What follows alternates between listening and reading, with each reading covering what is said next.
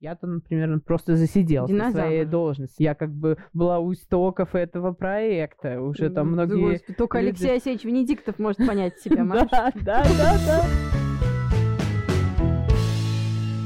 Новые. Взрослые. Всем привет, это Маша. И Маша И это наш третий выпуск. нашего подкаста «Новые взрослые». А, Спасибо всем, кто ставит нам лайки, звездочки. Кто подписывается на нас везде, а именно в Apple подкастах, в Google подкастах, в Яндекс Музыке, в Сберзвуке, в Spotify, если вы живете не в России. Пишите, пожалуйста, отзывы на наш подкаст, если он вам понравился. И, пожалуйста, если он вам не понравился, не пишите ничего. Так вы понижаете нас в.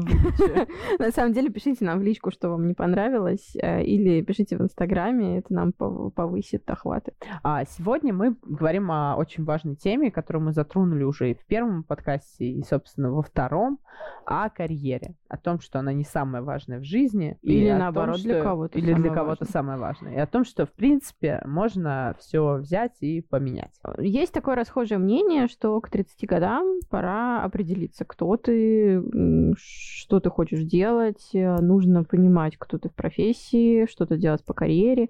Это самый лайтовый вариант. Если прям по хардкору, то в 30 лет человек должен уже обладать хорошей должностью, либо хорошими перспективами на должность, ходить куда-то в офис в красивом костюме и... ну, да, но мне кажется, что, во-первых, это а, only Russia, вот это вот все. Я учу английский язык, потому что это только для России, мне кажется, такие стереотипы.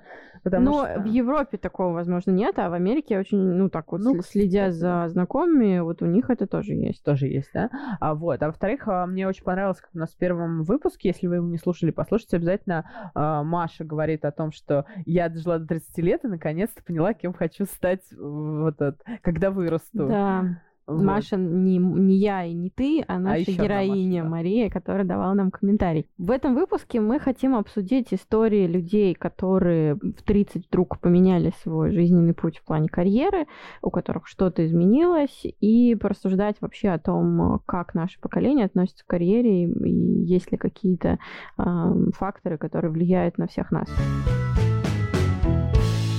Начнем с того, что мы с Машей однажды работали в большой достаточно организации. Сначала там работала я, потом там работала Маша. Да, была такая организация прекрасная, это был университет, причем не тот университет, который мы заканчивали, то есть для нас это была внешняя структура, куда мы пришли на работу сознательно с определенными целями и знаниями. Да, и это для меня, например, например, это было место, куда надо было ходить, ну, как бы, если не в костюме, то хотя бы не там в худи и джинсах. Там были определенные требования по дресс-коду, ну, по крайней мере, в те годы. То есть э, тут тоже надо понимать, что это было, ну, когда, сколько, лет 10 уже назад. 10 лет назад, да. Ну, хотя нет, там и сейчас тоже придерживаются некого дресс-кода. Для меня это была первая организация, куда надо было действительно более-менее, так скажем, прилично одеваться. Несмотря на то, что у меня был начальник, который парковал свой мотоцикл во дворе. Да. Привет, Денис! Привет, Денис, если ты нас слушаешь. Да, вот. И да, и у Маши он тоже был, но, по-моему, уже потом его не было, да, у тебя? И был Денис и мотоцикл, но не всегда, да, потом, потом не было. Ну, кстати, Денис тоже тогда было где-то около за 30, наверное, он менял свою карьеру. Это была, по-моему, единственная организация, куда каким-то образом я ходила, как те люди, которых мы описываем, в М, костюме, на мгм. должности и так далее. То есть, да, во-первых, были какие-то перспективы карьерного роста, сомнительные, но были. И, ну, долго я там не проработала, потому что это история для очень терпеливых людей, как мне кажется, которые, ну, прям реально готовы вот там работать с 40 лет и как-то планомерно Ну, таких куда-то карьеристов, да, куда-то которые, расти, да. И, ну, даже на наших глазах мы видели, да, люди строили карьеры, там, Да. начиная от студентов вуза и становясь все выше и выше и выше какими-то а, там заместителями деканов, Да. деканами и так Или далее. уходили в какие-то структуры родственные, но тоже на руководящие должности. И я, мало того, я видела людей, а, для меня это было, возможно, даже в новинку и удивительно, а, которые старательно и последовательно к этому шли, буквально там со второго курса университета, потому что я и вокруг меня люди были, которые, хей, хей, ну вот давайте тут сегодня, завтра вот это попробуем, послезавтра вот сюда отошлем резюме, а там нет, там были люди, которые реально планировали, вот кем вы себя видите через 15 лет. Вот, ну, в общем, мы немножечко не такие, как оказалось. Мы не такие, но я, кстати, имела опыт еще работы в одной организации, где требовался тоже дресс-код. И у меня даже были случаи, когда какую-то сотрудницу, которая оделась слишком фривольно, попросили переодеться, сходить там. Я как а, начальник, у меня небольшое количество подчиненных, но тем не менее, единственное правило, которое я вводила а, в нашей организации, это если человек пришел в шортах летом, чтобы у него с собой были штаны, его можно было послать в правительство, потому что правительство не пускает шорты. Но помимо дресс-кода а, и каких-то требований к офисным работникам, мы понимаем, что карьера это не только внешний вид, но и внутренний. И даже сейчас а, люди, которые сидят на удаленке в условных трусах и тапочках, они думают о том, куда расти. И в возрасте 30 лет, мне кажется, для многих э, эти представления ну, как бы становятся актуальными. А у нас есть, а, например, там в мире найма есть вакансии, которые не подойдут возрастным сотрудникам. А, это какие-то ну, низшие линейные позиции, например, куда ты уже и сам вряд ли отправишь резюме, и вряд ли тебя туда возьмут, тупо потому что ты достиг определенного mm-hmm. возраста. И не всегда ориентируются даже на опыт. Ну, то есть просто мы не можем, например, взять в подчинение себе человека, которому 35, если начальнику 28. И я знаю такие истории, когда людям отказывали, ну, только потому что они по возрасту уже не могли быть ассистентами, заместителями или просто там менеджерами каким-нибудь. Хотя у меня есть очень позитивный опыт в плане этого, потому что я как бы а, стала, так скажем, микро-нано начальником а, в довольно молодом возрасте, да, в 23-24 года, ну, приходилось все равно нанимать сотрудников, они были иногда старше, вот. И последние несколько лет э, прям просто супер мне повезло с сотрудницей, которая была старше, я понимала, что она старше, причем я как бы никогда не делала, хотя я э, прослыла иджистом, э, я никогда не делала никаких разграничений, и я реально видела, что, да, люди постарше, если приходят в профессию, причем довольно много людей сейчас идут в журналистику, ну, думая, во-первых, что это легко, а во-вторых, думая, что, типа, что там делать. И они приходят, и они понимают, что, да, на самом деле довольно сложно. Вот, и мне прислала резюме девушка, а, которая была старше меня, и а, мы пообщались, и вот мы уже как бы второй, наверное, год работаем вместе. Это просто супер человек. И, во-первых, человек, с которым можно посоветоваться, во-вторых, человек, у которого есть какой-то релевантный жизненный опыт. Mm-hmm. И в плане, а, ну, у нее было ИП раньше, в плане бизнеса и так далее. И для журналистики это оказался просто незаменимый человек. То есть того опыта, которого нет у меня, какого-то там, не знаю, там, арбитражный суд, я читаю, да, я понимаю все слова, но я в целом не могу представить э, ситуацию, которая там происходит. А человек, который в бизнесе, он примерно даже из этого сухой этой информации судебной, он может понять, что кто-то кого-то подставил, кто-то на кого-то пошел в суд и так далее. Вот. И, кстати, эта история построения карьеры, получается, ну вот у, у Оли, например, она, получается, свернула, да, то есть она закрыла ИП, был кризис и так далее. А, вот. И она, ну, как по мне, она стала прям очень классным автором, не будучи писателем, не будучи филологом, не будучи человеком с журналистским образованием. И мне прям очень нравится эта история, она мне очень греет душу, потому что мне кажется, что если я когда-нибудь... Потому что я вот не понимаю, кто-то недавно в Фейсбуке задал вопрос, вы типа реально до пенсии будете работать с журналистами? И я такая сначала, ну как? Ну, а, а что мы будем делать? И потом а я загрустила, потом я загрустила, был долгий период рефлексии, а потом э, что-то там мне в телеграм-канал пришло что-то от Алексея Алексеевича Венедиктова. Ну, я да. думаю, не, ну Алексей Алексеевич смог, я, я знаю очень много возрастных журналистов. Вот, да, но просто есть печальные примеры, а есть более позитивные. Да и в молодом скажем. возрасте есть печальные и позитивные. Я знаю 18-летних, которые совершенно в профессии ничего делать не могут. Кстати говоря, про американские и европейские резюме, я вот не помню насчет Европы, каких конкретно стран, но в Америке резюме, а, во-первых, не содержит сегодня фотографию, и ни в коем случае не должно содержать в себе указание возраста и пола. Для них это очень важные параметры, и то есть резюме для них это безликий листочек, в котором указан твой опыт, а, там образование, еще какие-то дополнительные характеристики, по-моему, там прилагаются еще с места работы, но там не указывается возраст вообще. И когда по первому отбору шеф э, смотрит резюме или какой-то там сотрудник отдела кадров, э, как сейчас говорят, HR, то он не знает, сколько лет человеку и какого он пола. Но у нас такого нет. У нас зайдешь в базу ХХРУ, там все фотографии, знак зодиака, и все остальное, любимый цвет, э, любимый алкогольный напиток и все. Ну это кто, кто, кто во что гораздо. У меня, например, очень скромное резюме. У меня там только фактура, только... Ну фотография у тебя есть? по делу есть, конечно, Ну вот, да. а там нет. У меня селфи с крыши в Берлине. Прекрасно. Там, там такое. Но до этого у меня стояло видео, где я с плакатом «Путин вор». И почему-то не было вакансий. Нет, плакат был обрезан, но все равно. Поэтому я предлагаю перейти э, к гостям, да. Все-таки у нас э, есть три истории. Это Наташа, Наталья, Альбина и Юля. Юлия. Первая наша собеседница — это Альбина. Мы с ней коллеги. И Альбина для меня очень интересный кейс, так скажем. Назовем ее кейс. Альбина кейс Очень интересный. А, Альбина очень интересный герой а, для меня, потому что, когда мы познакомились с Альбиной, она пришла на должность линейного продюсера. Это человек, который вызванивает гостей для нашего вот YouTube-шоу. Она вызванивала гостей, приглашала, встречала их и так далее. А, довольно быстро Альбина стал вести свое шоу про иммиграцию. Она созванивалась с людьми, там общалась, uh-huh, uh-huh. которые уехали в другие страны. Потом стало понятно, что Альбина хочет развиваться. Она окончила курс, который длился довольно долго в Нетологии, как SMM-специалиста, и стала работать SMM-специалистом э, не таким, что он там, как, как это называется, веду аккаунт кальянный в Инстаграме, а серьезным, крутым uh-huh. SMM-специалистом. Это позволило нам там выигрывать всякие конкурсы профессиональные и так далее. Потом стало понятно, что Альбина, в принципе, не просто SMM-специалист, она менеджер всего, потому что она помогала с расписанием, менеджерила все процессы, придумывала и так далее. И мы стали называть ее просто менеджер по развитию всего сайта. Вот. Потом у Альбины случился переезд на север, а изначально Альбина учился на рекламном специалисте в Саратовском техническом университете, и, как она мне рассказала, они не только занимались рекламой, но и видеопродуктом. Поэтому она пришла в, в, на наш э, сайт, на наш YouTube-проект э, как э, линейный продюсер.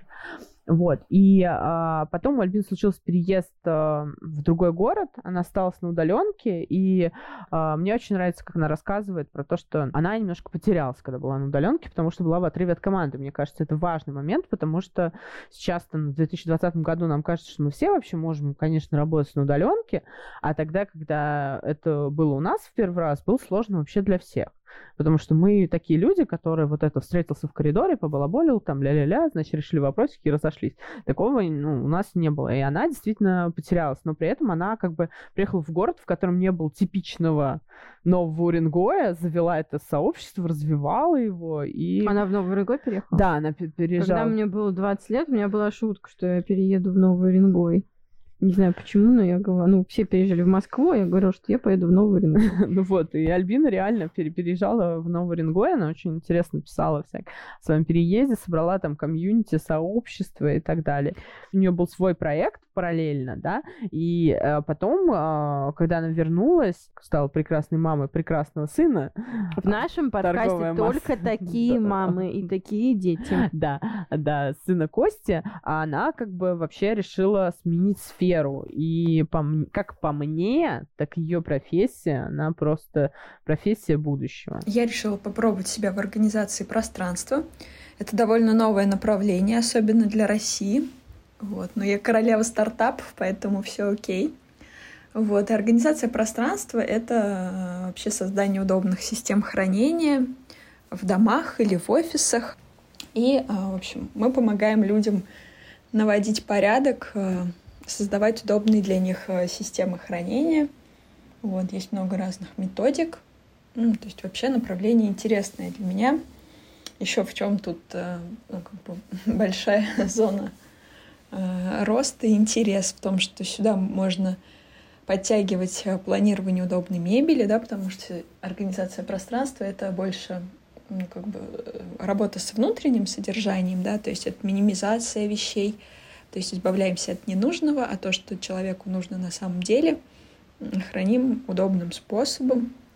Как бы моя миссия как я вижу в целом, делать э, так, чтобы людям удобно э, и комфортно жилось в их домах, чтобы это было место силы, потому что вот этот вот баланс работы и отдыха, ну, это всегда актуальный вопрос, и вот я прям всеми ногами и руками за то, чтобы людям было комфортно жить в своих квартирах, ну да, или там в своих, в съемных, неважно. Ну, то есть, в общем, чтобы дом давал ресурс. Ну и, в общем, сталкиваясь с ассортиментом э, магазинов, я поняла, что было бы, не, которым я не очень довольна, я поняла, что было бы неплохо сделать такой интернет-магазинчик товаров для организации пространства, которые рекомендовали себя хорошо, которые будут хорошо выглядеть. Полноценного магазина пока не получилось, но методом там, тестирования проб и ошибок я поняла, что перепродавать на самом деле мне не очень интересно. Вот, и вывелось таких два направления, которыми я сейчас занимаюсь. Это джутовые корзинки. Да, то есть вот мы с нуля с партнером, моим с технологом создавали то, как мы хотим, чтобы они были, чтобы они выглядели, какой плотности там и так далее. Вот, тестировали материал, разные тоже типы вязания, в общем, интересный процесс, и я для себя в очередной раз отметила, что как же мне все-таки важно что-то вот создавать, ну, то есть иметь э, отношение к созданию чего-то с нуля. Я завела блог в Инстаграме, где я делюсь секретами, советами по организации пространства, да, рассказываю вообще про эту профессию, про это направление услуг. И там же, ну вот, скажем так, продвигаю свои вот эти товары, продукты. Вот, пока он э, небольшой, уютненький, но с хорошей вовлеченностью. Вот. Нужно, конечно, взрослеть, масштабироваться, ставить себе более конкретные финансовые цели и достигать их. Но в целом я рада, что у меня получилось э, такой период свободной игры, когда я могла что-то там протестировать, попробовать. Вот это ценно, да, потому что хочется все-таки сейчас понимать, понять до конца, чем же на самом деле хочется заниматься, а не потом уже выйдя на пенсию. Меня Альбинина история вдохновляет э, ее разнообразием в карьере. Мне нравится, что она вообще не привязывает, ну, насколько я поняла, потому что она рассказала, она вообще не привязывается к позиции какой-то вот, где она сейчас, и легко э, переходит куда-то на новый уровень, э, легко учится чему-то, открыто чему-то другому. И здесь я вижу, например, четкое противоречие с установками моих родителей, которые да. 20 лет работают в одном месте, и только так. А если это переход на другую работу, то что? Это что должно случиться такое вообще? Событие, да. На самом деле, мне кажется, это, ну, в целом э, довольно характерно для нашего поколения, даже если, во-первых, никто не боится горизонтальных перемещений по карьере, а во-вторых, э, в целом люди не, на, ну, не настроены работать в одной компании всю жизнь. То есть, да, Даже окей, наоборот, сейчас это я, считается да, плохо. Да, да, да, считается плохо, и надо меняться. Слушай, я-то, например, например просто, просто засиделся. Динозавр своей должности, да, это динозавр. То есть я как бы была у истоков этого проекта. Уже там многие... Только. Алексей Алексеевич Венедиктов может понять себя, Да, да, да, да, да. Поэтому я и выбрала его ролевой модели. У меня, кстати, а, была такая история, когда я начала работать удаленно с Москвой. Первое, что меня поразило просто вот в московских в работе с москвичами, это то, что они очень быстро меняют работу. Если человек работает год, это, мне кажется, пять в регионе. Вот у нас через пять лет там хорошо, если запомнить, как тебя зовут, особенно если это большая компания. Ну, да. А там год ты все, ты как бы засиделся, тебе надо куда-то двигаться. А если человек работает 3, 4, 5 лет, для них это прям что-то не так. Вот почему ты не растешь, почему ты идешь куда-то далеко. И мы даже спорили однажды с одной коллегой. А, я говорила, что такого, если я работаю в одном месте? Я же лучше всех знаю компанию, я лучше всех знаю продукт, там, я ну, как бы я нужный человек. Ну, как, как же развитие? Как же вот ты в резюме, ты же не можешь, чтобы у тебя в резюме была одна строчка. Это значит, 150 должно быть раз строчек. И для меня это было вот реально в новинку. Я до сих пор а, не всегда это понимаю. Субъективно, вот когда я захожу на Facebook и вижу человека, у которого там, знаешь, слева колоночка 16 да, проектов, да, где да. он работал, а, я понимаю, а, ну понятно, он москвич. Хотя я, знаешь, там делю его возраст, понимаю, что он там по полгода, наверное, работал на каждой должности, вряд ли там что-то вообще сделал. А потом я захожу к человеку, где написано а, с 2001 года работает вот там-то. Я думаю, о, вот это вот наш человек, профессионал. Ему можно доверять, он все знает. И для меня это субъективно вот какое-то уважение. Ну, да. И вторая наша героиня — это Наташа. А, у нее очень интересная история, поскольку э, она как раз уходила сознательно из найма с стабильной зарплатой и какими-то перспективами своего карьерного роста на фриланс. И сделала она это не в 20 лет, не сразу после вуза, а проанализировав и переживя какие-то мысли и с определенными эмоциями.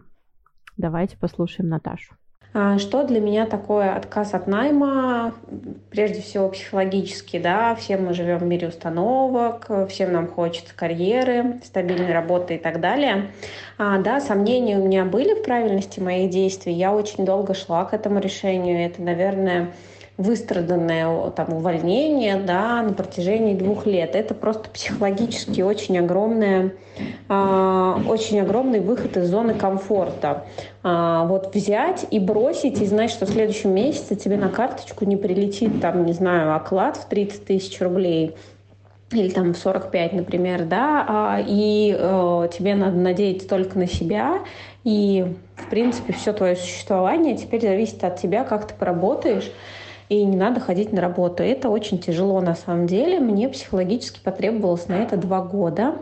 А, тут момент такой, то есть все наложилось, то есть мне было тяжело э, и физически э, выносить, я совмещала несколько должностей, да, а, плюс э, ну, психологически мне было трудно, потому что я чувствовала, что я там не вижу ребенка практически, я живу там с 10 до 6 на работе, у меня не бывает отпусков, потому что практически не отпускали. Я была незаменимым сотрудником, на мое место после меня взяли двух человек, соответственно, я выполняла работу двух.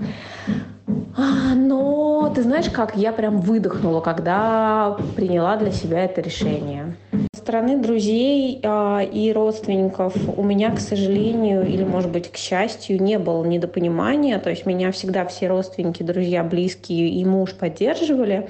А, не знаю, как с этим бороться, посоветую, наверное, все-таки слушать свое я. Я очень верю в свою интуицию, да, очень часто ее слушаю, ну, то есть, как бы интуиция тебя никогда не обманет. А, подумай, рассчитай все предварительно, взвесь за и против. Должна быть обязательно какая-то подушка безопасности, когда ты уходишь работать а, с найма на фриланс, это прям сто процентов. А если это свой бизнес, то это должна быть большая подушка безопасности, потому что, ну, например, э, как мы все знаем, наступил э, коронавирус, да, эпидемия, всех закрыли, и, например, там ресторанный бизнес практически канул в лету, да, а там полгода не работал. Соответственно, надо быть к этому готовым.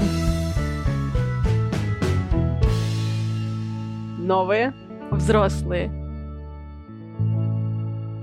кстати, ты вот могла бы уйти из найма в открытое пространство? Я думаю об этом, но, если честно, мне кажется, что я вообще человек не предназначенный для какого-то бизнеса.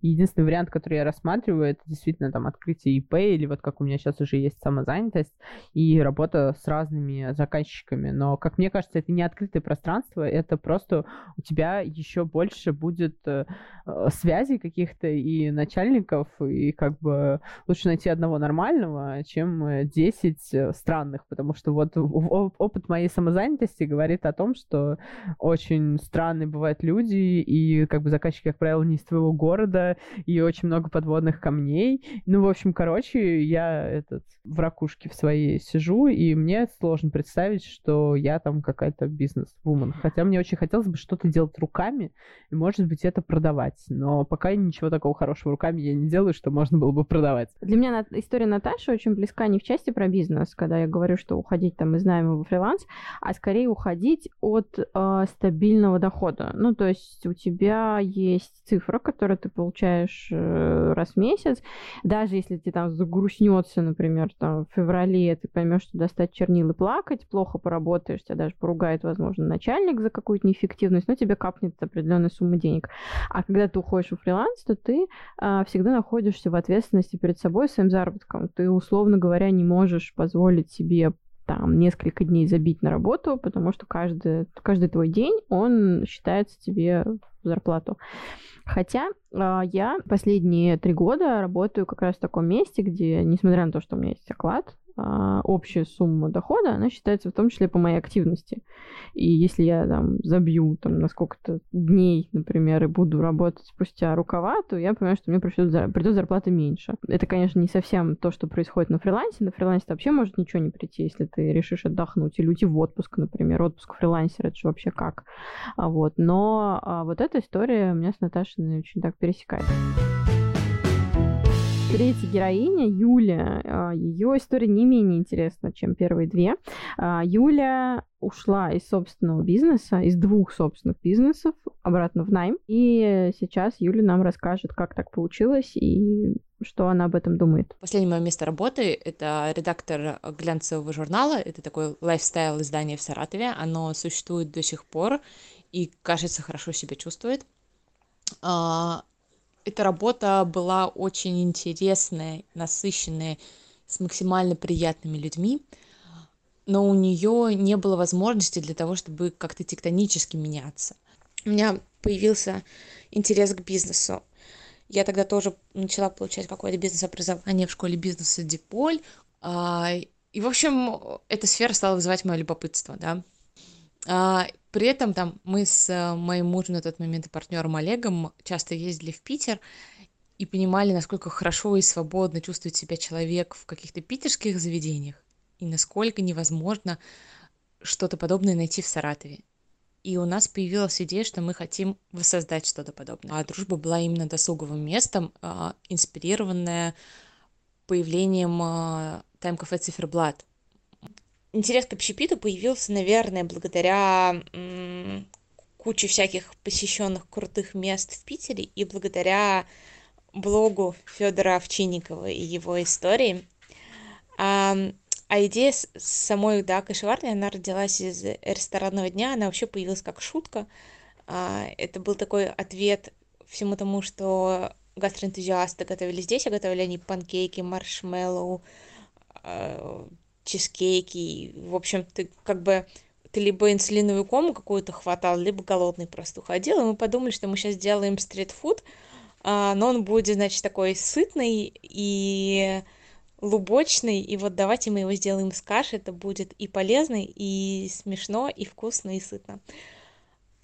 И, наверное, из этого можно сделать тот бизнес, который позволит мне создать сеть, и люди будут приезжать в Россию, прилетать, выходить в аэропорту, искать, где бы поесть, и там будет их встречать а, точка с национальным русским фастфудом. И мы сейчас за счет своей масштабности и доступности каши а, в самых разных локациях а, сформируем новую культуру еды. Но продажа бизнеса не была решением принятым один раз и, значит, бесповоротно и про все сразу – дружбу мы продали потому что нужно было делить нажитое непосильным трудом. И значит была идея что вот у нас два бизнеса один мне один тебе. А я-то сейчас буду строить а, империю кашеварин поэтому я хочу себе оставить ее вот а дружбу мы а, продаем и разъезжаемся в разные города. И я осталась работать одна с, с кашеварней и столкнулась э, с двумя вещами. Э, первое, одному делать что-то гораздо сложнее, чем вдвоем. Э, я теперь... Это важный урок, я его теперь буду всегда помнить. Э, и второе, что, наверное, не классная идея продавать прибыльный бизнес и оставлять себе бизнес, который в стадии роста и, и существует с очень переменным успехом, ну, я могу сказать, что я просто не вывезла. А, продажа была для меня, наверное, на тот момент единственным выходом, который я смогла придумать. Я к ней подходила очень тяжело. Uh, у меня было ощущение, что я сейчас предам свою команду, что я предам свои мечты, потому что я в себе растила предчувствие uh, будущей uh, прекрасной гуманной сети, значит, которой я буду эффективно управлять. А тут надо было сказать, что она наверняка будет, но не у меня теперь эта сеть. И поэтому следующий э, период, ну, как бы и до продажи, да, и там достаточно долгое время после, был в том, чтобы убедить себя, что э, не сложившийся для меня проект — это не конец э, там как личности, как э, профессионала в какой-то сфере, и что можно начинать новую карьеру. Я пришла в Grid Dynamics, потому что увидела вакансию э, в Инстаграме. Я знала про компанию. И описание вакансии было крутое. Значит, нужно заниматься HR-брендом. У меня, наверное, в период работы в своем бизнесе, я так понимала, что у меня было две сильные стороны. С одной стороны, это работа с людьми, а с другой стороны, это работа с продвижением. А вот когда ты работаешь над HR-брендом, ты делаешь и то, и другое. Было какое-то опасение там у людей, которые брали меня на работу э, в первую единственную очередь. У меня, кстати, вообще не было, что типа вот Юле будет скучно. Нет, Юле было скучно, когда у нее было все ее обязанности были, да, чтобы помидоры на кухне были и, и чтобы они были нарезанные проследить за этим, чтобы сковородки хорошо мыли. А сейчас Юле вообще супер интересно. Я просто что еще хочу сказать, да, что нет никакой независимости предпринимателя. Ты платишь людям зарплату, ты отвечаешь за их благополучие, а, и если что-то идет не так, то ты платишь им зарплату со своей кредитной карты. А еще есть порядка ста людей в день, а, которых ты кормишь едой, и кроме того, чтобы им было вкусно, сытно и полезно, что, ну, кажется, обеспечивается самой идеей и тем, как у тебя все устроено, да, надо еще, чтобы было безопасно. Если кто кому-то из них случайно попадается камешек, а, и он откалывает кусочек зуба, то ты как бы потом платишь еще за этот зуб и как-то разговариваешь с человеком и пытаешься сделать так, чтобы он не сильно обижался. Поэтому вот эта независимость, она очень, очень условная. новые, взрослые. А, кстати говоря, Маша нашла статью РБК, в которой приводятся интересные показатели относительно возраста предпринимателей.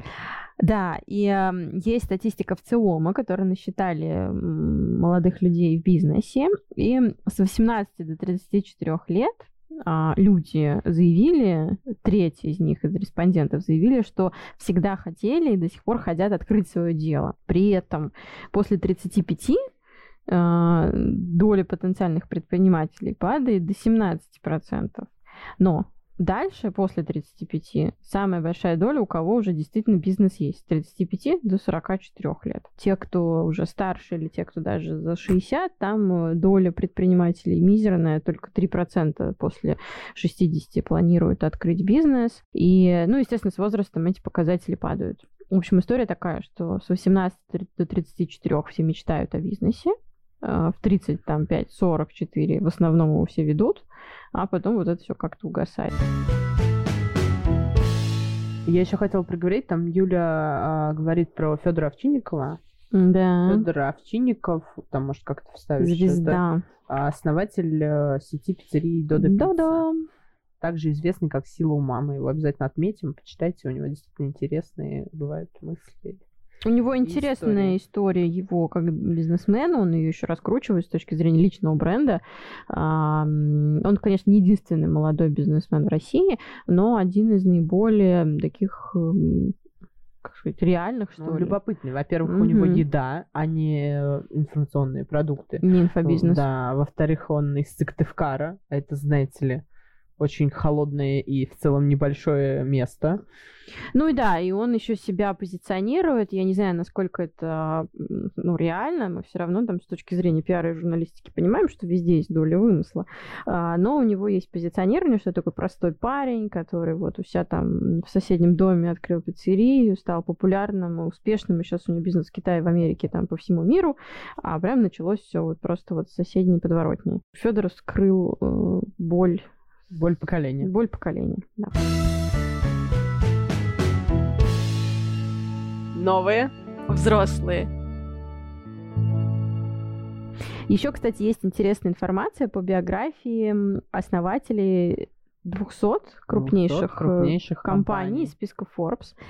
И Интересно вот что. Максимальное количество успешных компаний основано предпринимателями в возрасте от 30 до 50. Соответственно, большинство бизнесов, которые открыты до 35 лет, они как бы не Суть, входят в успешные. стартап. Ну да. А, и при этом а, есть несколько примеров бизнесов, когда возрастные люди, это тоже к вопросу нашего предыдущего, скорее, выпуска, что э, после 40, 40 лет жизнь только начинается. А, есть примеры, когда бизнес э, стал успешным, а его основатель был далеко не 20 и не 30-летним. К примеру, есть пример основателя Макдональдса, который основал в 52 года. То есть, как бы, блин, мы с тобой Вообще сейчас думали, что я... делать после 50. Я не знала даже об этом. Запасное Макдональдс. Кока-кола основали, Маша, в 55 лет. У меня есть их акции замечательно. А KFC в 65 лет. То есть это, это в принципе... Полковнику человек... Сандерсу да, было 65. Гарланд Сандерс. То есть он вышел на пенсию, ну, как бы условно, и да, стал представим. курочку. Ну да. И примеры наших сегодняшних героинь и то, что мы сегодня обсуждали, лишний раз подтверждает, что возраст карьере не то, что не помеха, а возраст карьере — это огромное количество возможностей. И то, как мы будем строить э, нашу рабочую а, активность, совершенно не зависит от стереотипов вот, об этих вот офисных сотрудниках в пиджачках, а зависит скорее от, том, от того, чего мы сами хотим и чего мы можем достигнуть. Да, всем пока. Спасибо, что слушали нас. Мы напомним, что мы есть в Инстаграме, и там на нас можно подписаться и поставить лайки. И отправить личное сообщение. Обязательно. А также мы напомним платформы, на которых есть наш подкаст. Это Яндекс Музыка, Сберзвук, э, Apple подкасты, Google подкасты, и все, пока. Castbox, Overcast. И Spotify для тех, кто слушает нас не из России. Всем пока, с вами были Маша и Маша. Новые взрослые.